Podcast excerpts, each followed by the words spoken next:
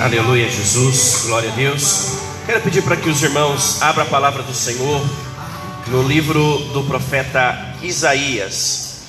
No livro do profeta Isaías, no capítulo de número 57. Abra a palavra do Senhor no livro de Isaías, no capítulo de número 57. É, mantenha a palavra de Deus aberta nós vamos ler à medida em que nós vamos expondo o sermão nesta noite. Então nós nós iremos ao longo de todo o sermão nós iremos ler os versículos e então é, nós iremos meditando acerca daquilo que a palavra de Deus tem para nos dizer. Eu convido você a fechar os seus olhos junto comigo novamente. Pai, em nome do Senhor Jesus. Nesta noite, Pai, eu quero te agradecer e te louvar por tudo que o Senhor já tem nos feito, ó Pai. Em especial, Senhor, meu Pai, pela tua incomparável presença. Que nesta noite o Senhor continue falando ao coração de cada um, em especial através da tua palavra. Que o Senhor, Pai eterno, possa, Pai eterno, permitir que esta palavra fale ao nosso coração e que na medida da tua vontade, na medida do teu querer, nós sejamos impactados por ela.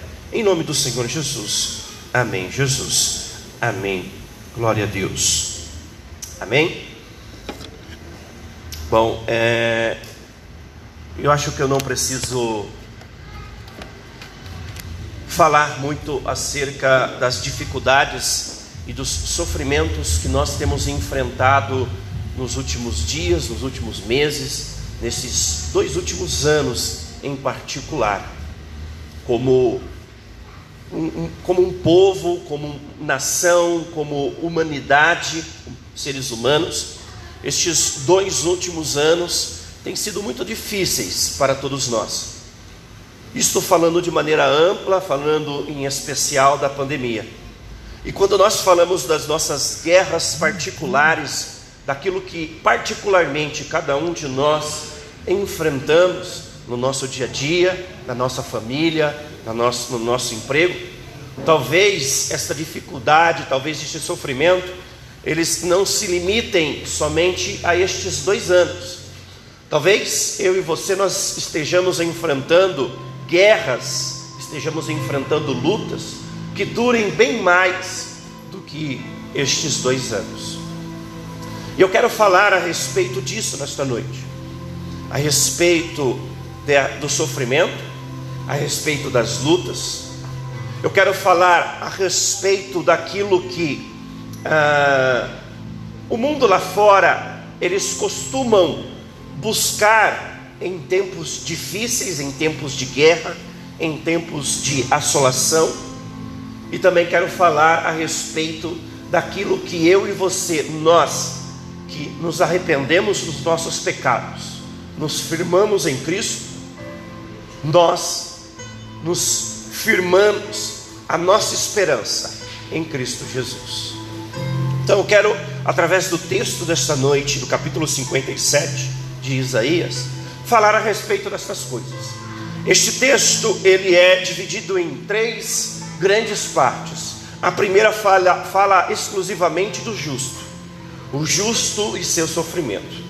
Ela vai dos versículos 1 e 2 do versículo 3 até o versículo 13, ela fala uh, a respeito do mundo e de sua idolatria. Ela fala basicamente daquilo que uh, o mundo ele busca quando ele está enfrentando os seus dias maus. Ela fala dos versículos 3 ao, ao versículo 13, fala onde os seres humanos como um todo, eles vão buscar a sua esperança, vão buscar o seu renovo, a sua força, e como isso se revela ao final de todas as coisas.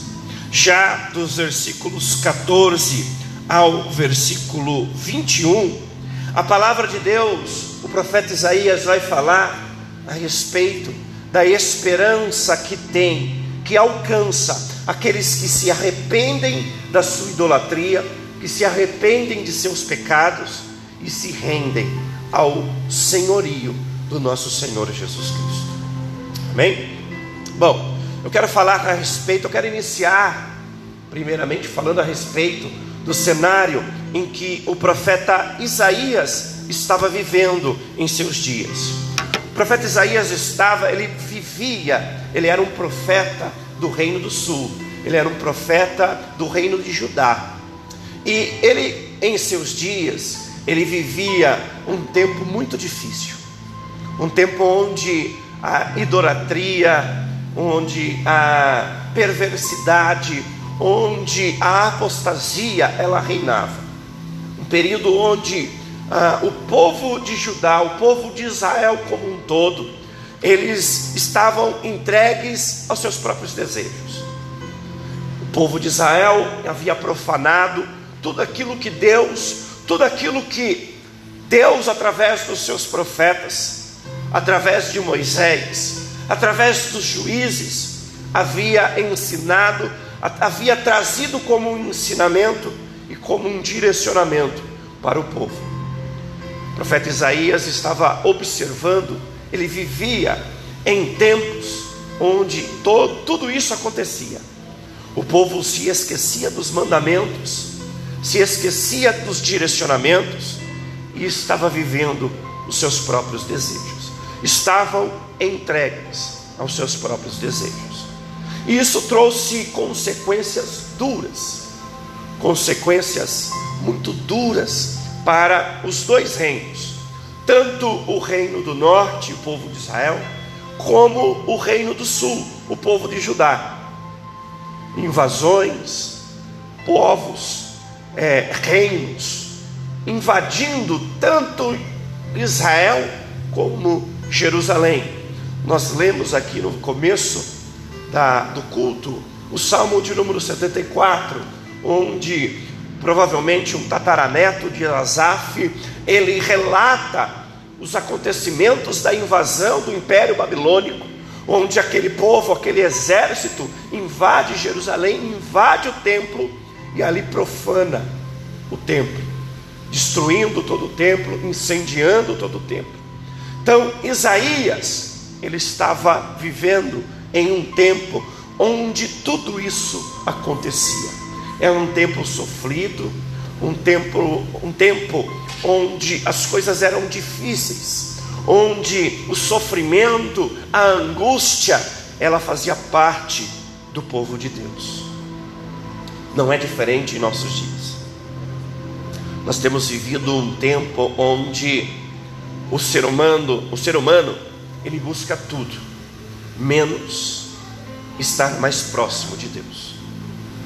Não é preciso observar muito, não é preciso ser um exímio conhecedor da palavra de Deus, para que você, observando o, os acontecimentos do mundo, onde você observando o rumo onde o ser humano tem tomado, você não precisa ser um exímio conhecedor da palavra de Deus para você concluir que o ser humano, cada vez mais, tem se afastado da presença de Deus, buscado ah, atender os seus próprios desejos, buscado atender as suas próprias vaidades, os seus próprios desígnios.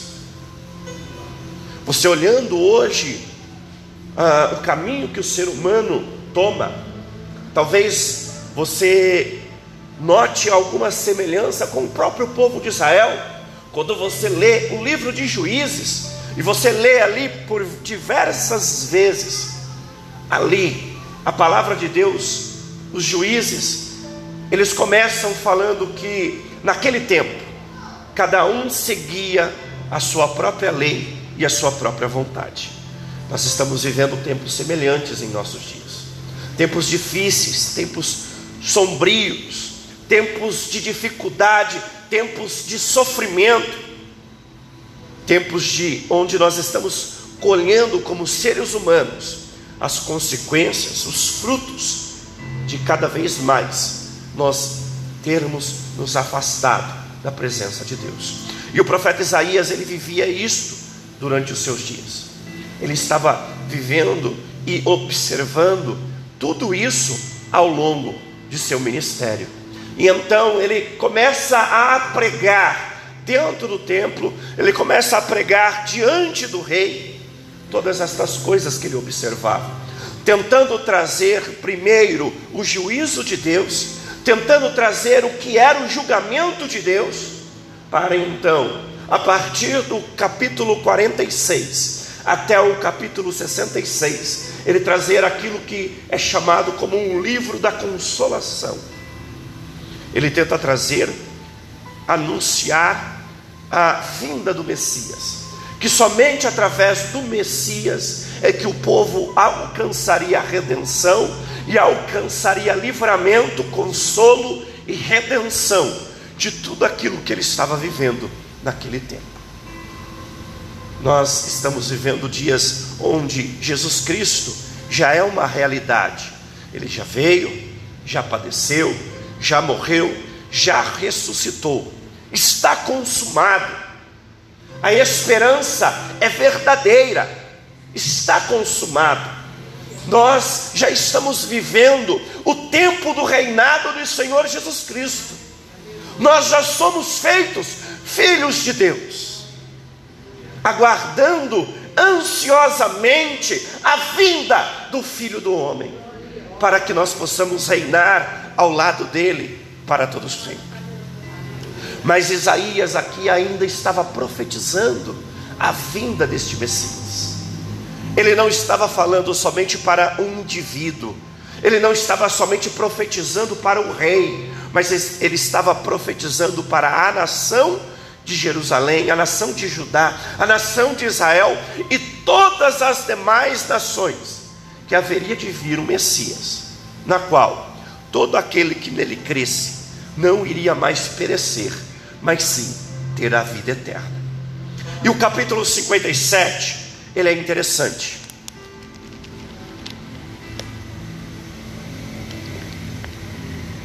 Pois o profeta Isaías, ele começa falando a respeito justamente da dessa esperança. A esperança que é firmada em Cristo. A, esperança daqueles que creem em Jesus Cristo, a verdadeira fé. A fé, a fé que é firmada na palavra de Deus, a fé que está firmada no Filho de Deus, aquela fé de Hebreus 11, aquela fé das coisas que não se veem, mas que se esperam. E aqui eu quero fazer um parênteses. Eu estava hoje falando com a minha irmã sobre a palavra de Deus, estava falando a respeito de Hebreus 11, e eu quero aproveitar para fazer um pequeno parênteses aqui. A fé é o firme fundamento das coisas que não se veem, mas sim que se esperam, que se esperam. Essa esperança que nós vemos ao longo de todo o Novo Testamento, ao longo de toda a palavra de Deus, não é a esperança que nós estamos acostumados e habituados na língua portuguesa. Não é esperança de algo que pode acontecer. Você, por exemplo, está esperando alcançar um emprego melhor. Você está esperando, você tem esperança de que você vai alcançar um emprego melhor. Não é você ter é, esperar que o ano que vem vai ser melhor, ou esperar que o ano que vem nas eleições entre um presidente melhor, um governador melhor. Isso é esperança. Uma esperança que não é verdadeira, ela não é concreta. A esperança da Bíblia, a esperança do texto original em hebraico e em grego, não é uma esperança vã, uma esperança abstrata, é uma esperança concreta. Talvez, trazendo como um exemplo, é você hoje, você saber que no ano que vem você vai fazer um aniversário porque já tem uma data firmada para você fazer um aniversário. Você já conhece a data do seu aniversário. Então você espera por chegar o seu aniversário, não por uma data que abstratamente vai chegar, que pode chegar, não. Você está esperando hoje algo que já vai acontecer, que é certo que vai acontecer. Então eu e você, nós estamos com a fé firmada em Cristo, porque temos a certeza de que Ele vai voltar em glória para nos buscar, para juntos com Ele reinar. Nós temos fé de que Ele está caminhando ao nosso lado, porque é verdadeiro, é real, não é uma esperança abstrata, é uma esperança verdadeira. E é sobre esta fé, é sobre esta esperança que o profeta Isaías está falando aqui para o povo de Israel.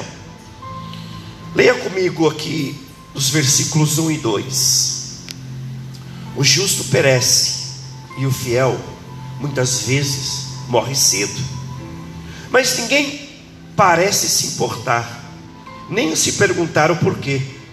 Ninguém parece entender que Deus os poupa do mal que virá, pois quem anda por caminhos íntegros descansará em paz quando morrer. Olha que interessante. Que palavra dura que o profeta Isaías começa para o povo de Israel, para o povo de Judá, para todas as nações e chega até os nossos dias. O justo perece. O justo perece. Que palavra dura. Que palavra dura. O justo perece. E o justo perece em, de várias formas, de várias maneiras em várias esferas. Lembrando que aqui o profeta Isaías estava falando para o povo de Judá, para o povo de Israel. Então, quando ele fala sobre o justo, ele fala, está falando para aquele que busca seguir a palavra de Deus, aquele que se esforça para cumprir os mandamentos de Deus. Então, quando ele fala que o justo perece, primeiro, o justo perece por quê? Porque quando o justo busca cumprir a vontade de Deus, ele está combatendo, está guerreando contra si mesmo, contra suas próprias vontades. Então, ele já perece porque ele está guerreando contra si mesmo. Ele está subjugando a sua própria vontade, o seu próprio desejo, as suas próprias necessidades, muitas vezes, somente para conseguir ser justo, para conseguir cumprir com as vontades e os desígnios de Deus. Então o justo perece primeiro, porque ele guerreia contra si mesmo, contra a sua própria vontade, contra o seu eu interior. A essência do ser humano é o pecado. Dentro de nós o pecado diariamente, ele tenta é, subjugar a justiça de Deus. Dentro de nós, diariamente, o pecado tenta fazer com que a graça de Deus seja abafada, com que o sacrifício de Jesus Cristo seja nulo dentro de nós. E eu e você, diariamente, nós perecemos, diariamente nós perecemos, no intuito de fazer com que este nosso eu interior ele perca, ele seja subjugado, ele pereça.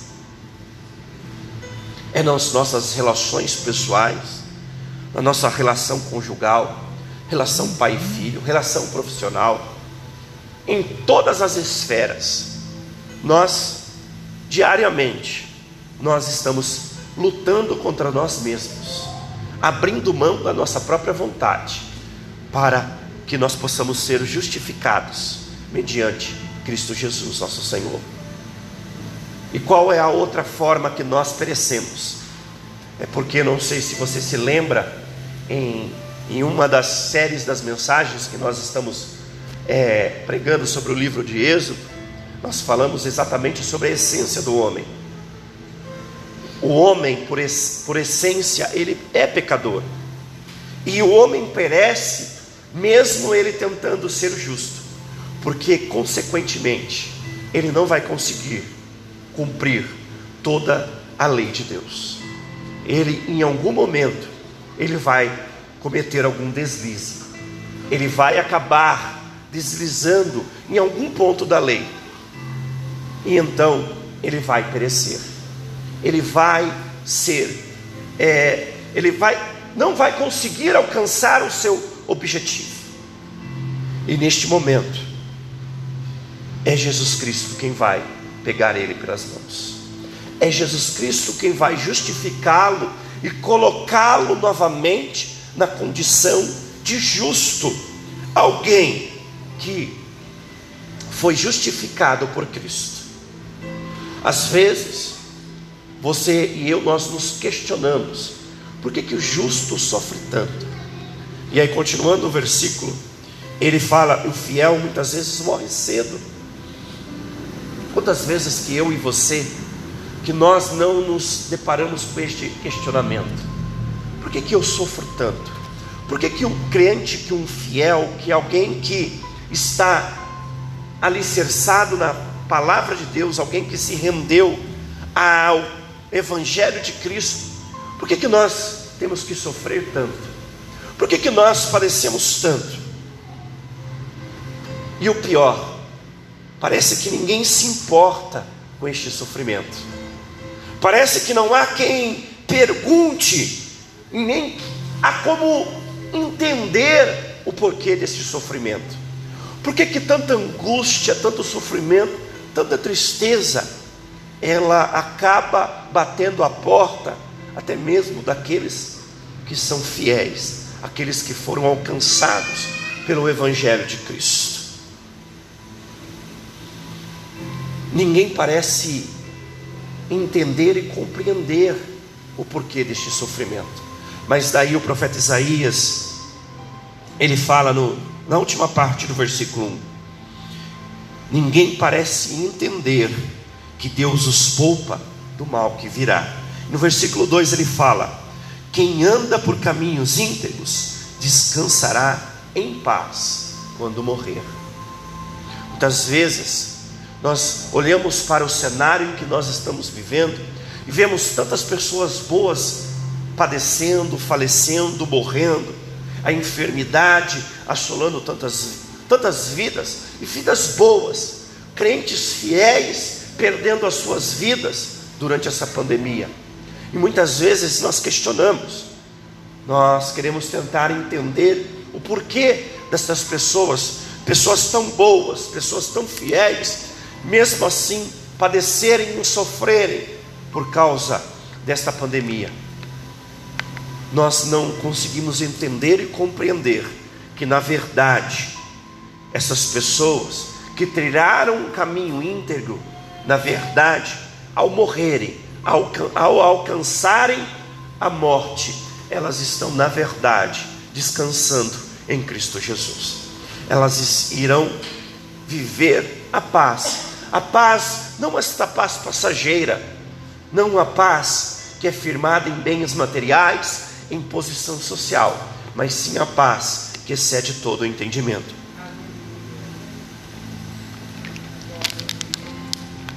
E ter essa certeza, viver essa certeza, esperar por esta certeza, a paz que excede todo entendimento, a vida eterna ao lado do nosso Senhor Jesus Cristo. Ela nos garante forças para enfrentar toda e qualquer situação aqui nesta terra. Ela nos dá forças para enfrentar toda e qualquer adversidade enquanto nós estamos aqui neste mundo. Talvez nós não estejamos enfrentando, propriamente dito, uma enfermidade, talvez a pandemia ou o coronavírus não tenha alcançado ninguém da nossa família, nem mesmo a nossa própria vida. Mas nós estamos enfrentando outras dificuldades, outras guerras, outras lutas. E nós só iremos ter paz para enfrentar estas lutas.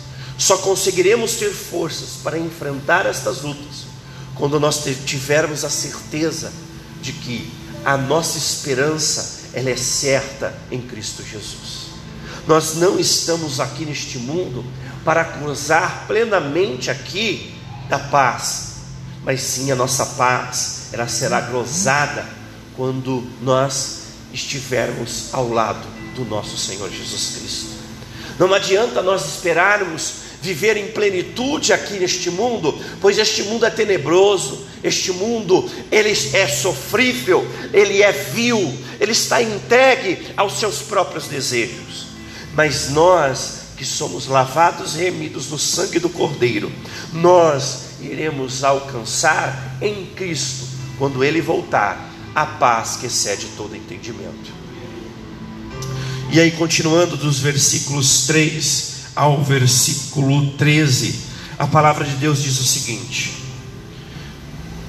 Mas vocês, filhos de feiticeiras, venham cá, aproximem-se, filhos de adúlteros e de prostitutas de quem vocês zombam, fazendo caretas e mostrando a língua. Vocês são filhos de pecadores e de mentirosos, adoram seus ídolos com ardente paixão, debaixo dos carvalhos e de toda árvore verdejante. Sacrificam os filhos dos vales, entre as rochas dos desfiladeiros. Seus deuses são as pedras lisas nos vales.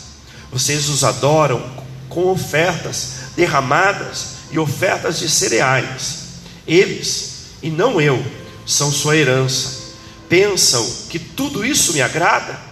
Cometeram adultério em todos os montes altos. Ali adoraram seus ídolos e foram infiéis a mim.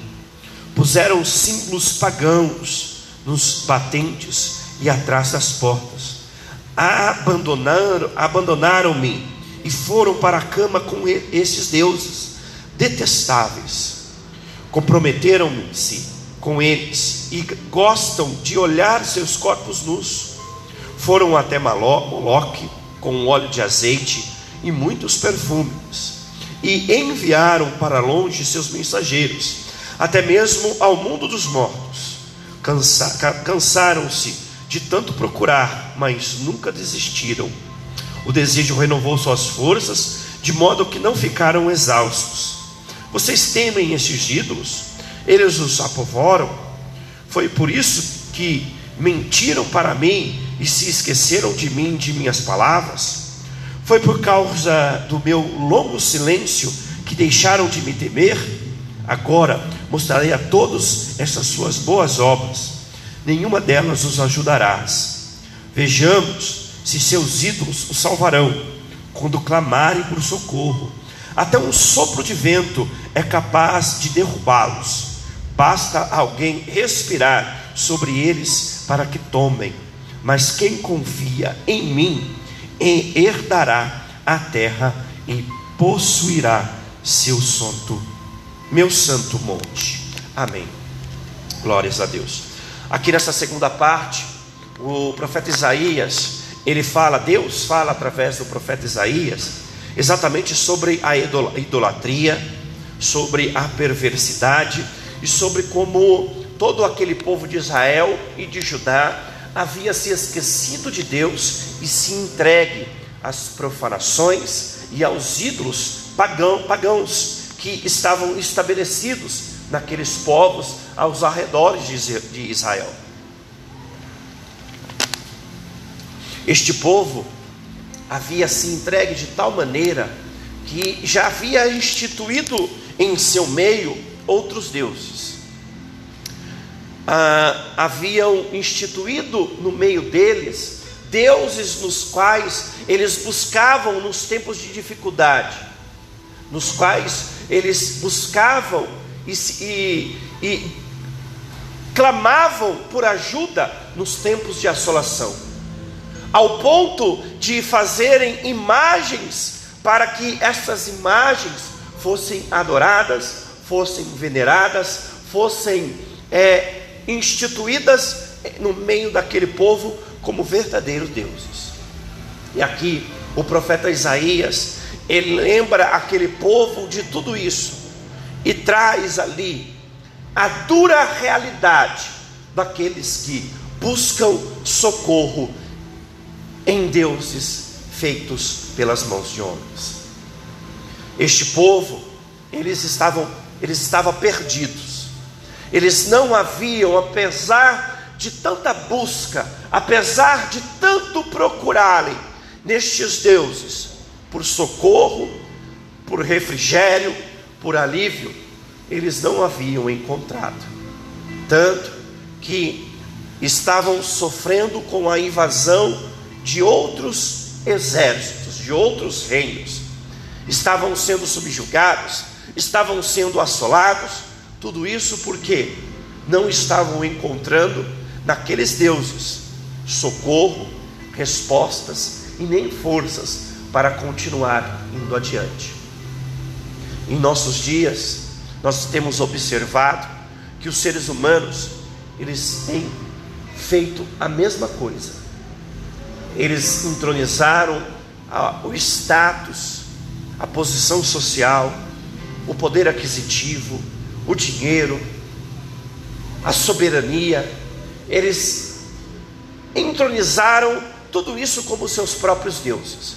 E quando vem os tempos difíceis, quando vem a, a, a, a época da assolação e da aflição, são estes deuses que eles buscam, ou que eles têm buscado, no intuito de conseguirem alcançar refrigério, alcançar alívio, alcançar respostas. Nós temos visto ao longo dessa pandemia, por exemplo, as pessoas tentando se firmar no seu próprio dinheiro, na sua posição social, na sua, uh, na sua profissão, no seu poder aquisitivo, na esperança de que tudo isso, de que estes deuses possam livrá-los de todo o mal que nós estamos enfrentando. E nós temos visto que todos eles têm falhado miseravelmente, assim como o povo de Israel, assim como o povo de Judá falhou, falhou na busca de socorro através destes deuses. Mas graças a Deus que nos dá a vitória por meio de Jesus Cristo, nosso Senhor.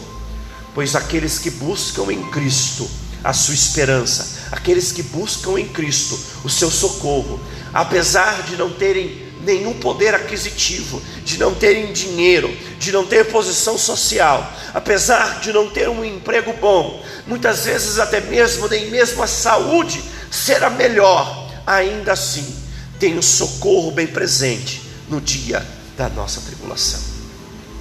Aqueles que confiam em Deus, eles, eles estão firmados no socorro bem presente no dia da tribulação, naquele que é fiel e justo, naquele que jamais abandona aqueles que foram comprados pelo sangue de Cristo Jesus. E aqui o profeta Isaías ele fala no versículo, na, no, na última parte do versículo 13: Os que confiam em mim, estes herdarão a terra e possuirá meu santo monte.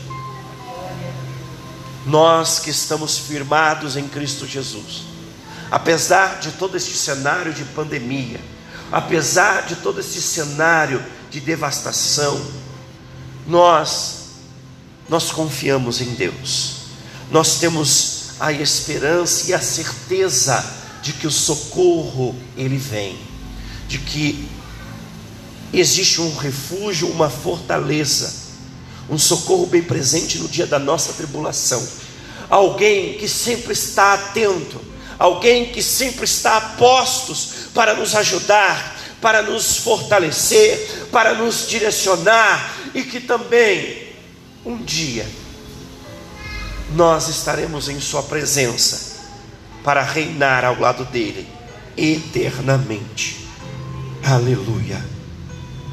E aí, continuando, os versículos 14 em diante diz assim: Deus diz: Preparem o caminho, tirem do meio da estrada as rochas e as, e as pedras, para que o meu povo passe. O alto e sublime que vive na eternidade, o santo diz: habito nos lugares altos e santos, e também com o espírito oprimido e humilde. Dou novo ânimo aos abatidos e coragem aos de coração arrependido, porque não lutarei contra vocês para sempre, nem ficarei eternamente irado. Se o fizesse, todos morreriam. Sim, todos os seres que eu criei Por causa da cobiça do meu povo, fiquei furioso e os castiguei. Afastei-me deles, mas continuaram a seguir meu, seu caminho obstinado. Tenho visto o que fazem, mas ainda assim irei curá-los. Eu os guiarei, consolarei os que choram, glória a Deus. Porém, em seus lábios palavras de louvor, que eles tenham muita paz, tanto os que estão perto como os que estão longe, diz o Senhor, que os cura.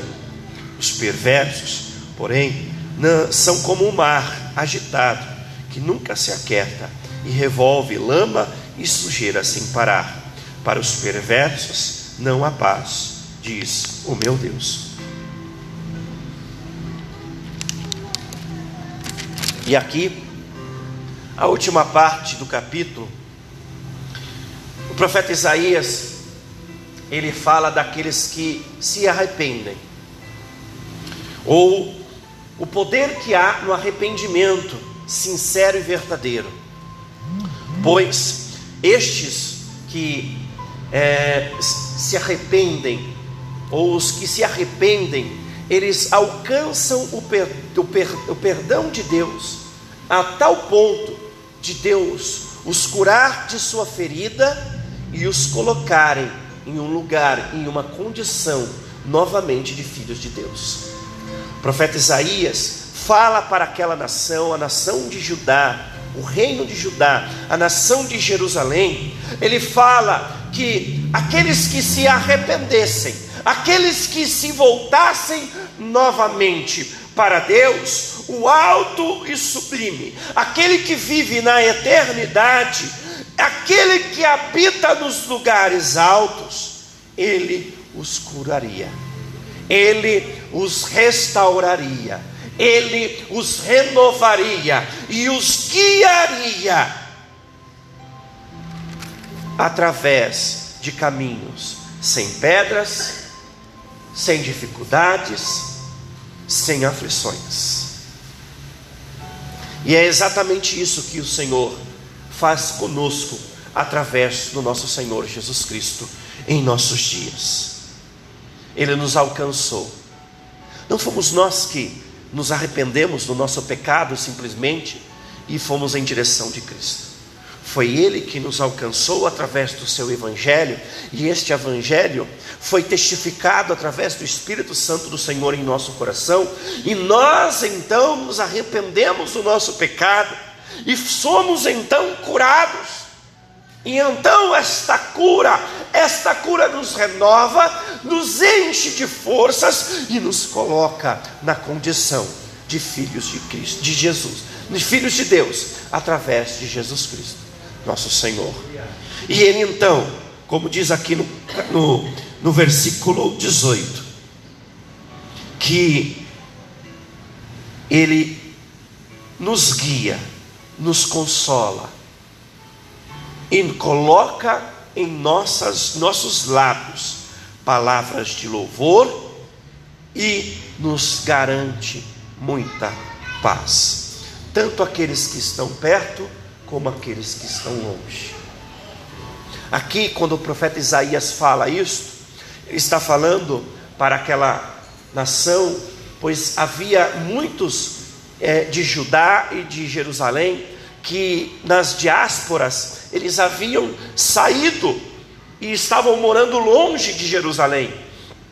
Então, quando o profeta aqui fala, tantos de perto como os de longe, ele está falando tanto para aqueles que ainda estavam em Jerusalém, como aqueles que estavam longe, morando em outros lugares, se se arrependessem dos seus maus caminhos, se humilhassem e se é, rendessem novamente a Deus, eles seriam curados, consolados e seriam fortalecidos e alcançariam muita paz através de Deus, através do arrependimento e do perdão que eles alcançariam em Deus.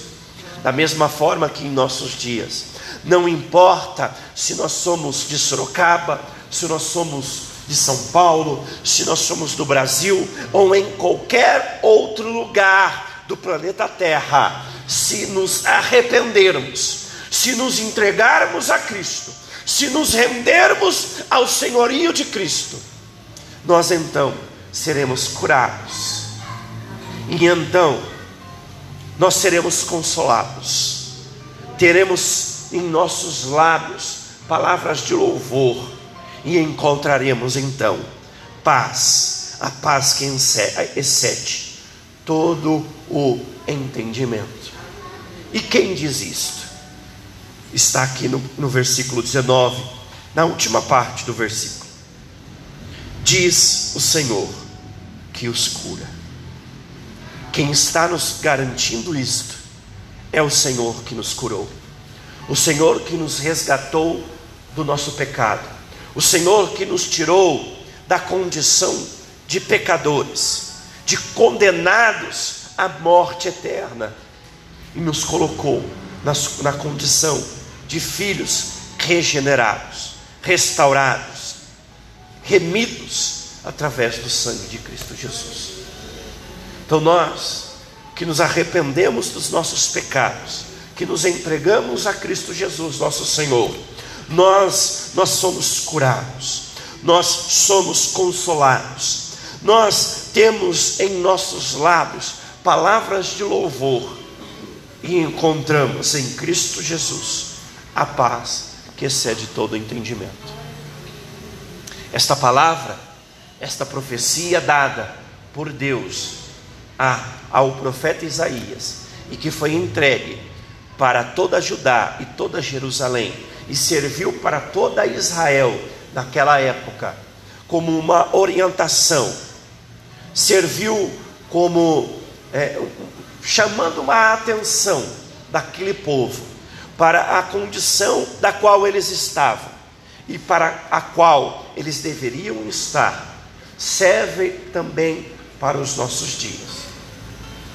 Serve também para nós, nós que somos justos, justificados em Cristo Jesus.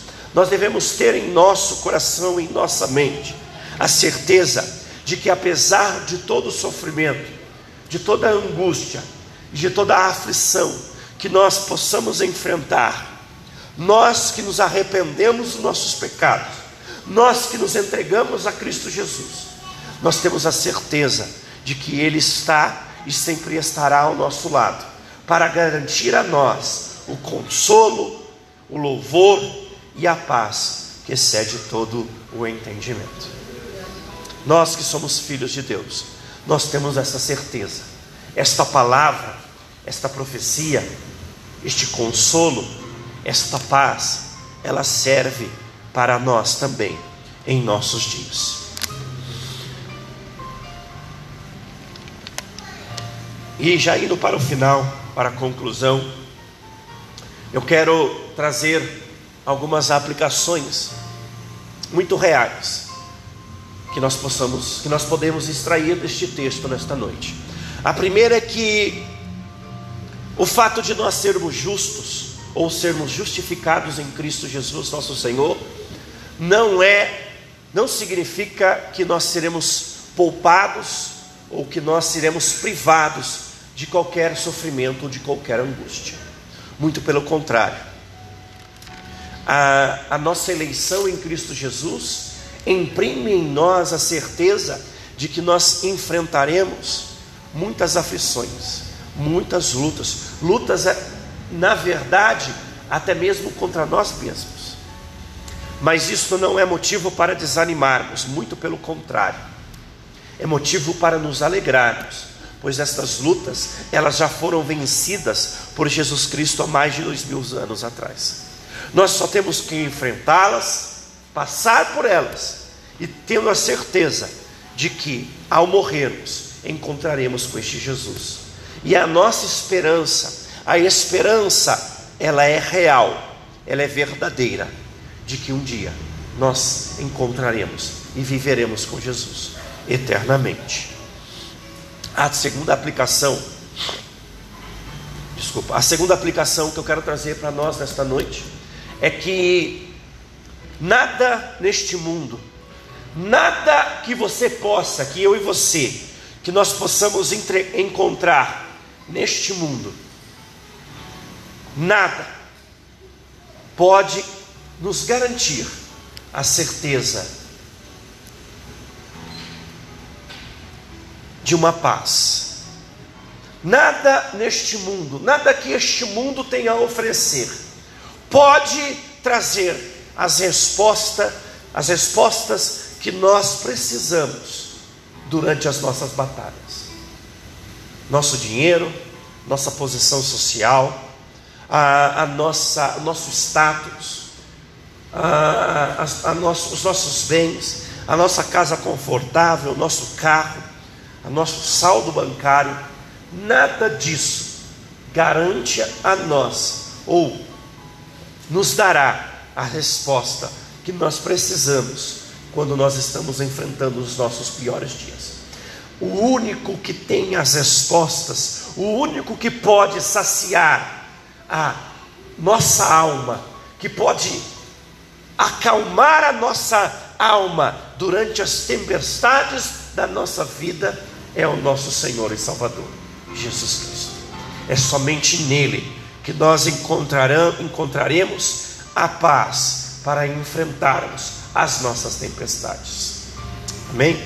E a terceira e última aplicação que eu quero trazer nesta noite é que eu e você, nós que fomos chamados por Cristo, que nos arrependemos dos nossos pecados, nós que fomos feitos filhos de Deus, nós temos que ter em nosso coração a certeza do consolo real enquanto nós estamos chorando. Nós iremos enfrentar dias de choro. O choro, ele vai fazer parte da nossa vida. O caminho difícil, ah, os momentos difíceis, os momentos de angústia, os momentos de tempestade, eles farão parte da nossa vida mas nós teremos alguém que estará à nossa frente nos guiando, mesmo diante das tempestades, nós seremos consolados, mesmo diante das piores tempestades, nós continuaremos sendo guiados, mesmo diante das piores situações e das mais terríveis assolações, nós continuaremos a ser guiados por nosso Senhor e Salvador. Jesus Cristo. E isso nos dá uma paz, uma paz que excede todo entendimento, uma paz que excede toda e qualquer razão humana, uma paz que nos garante a certeza da presença do nosso Senhor conosco.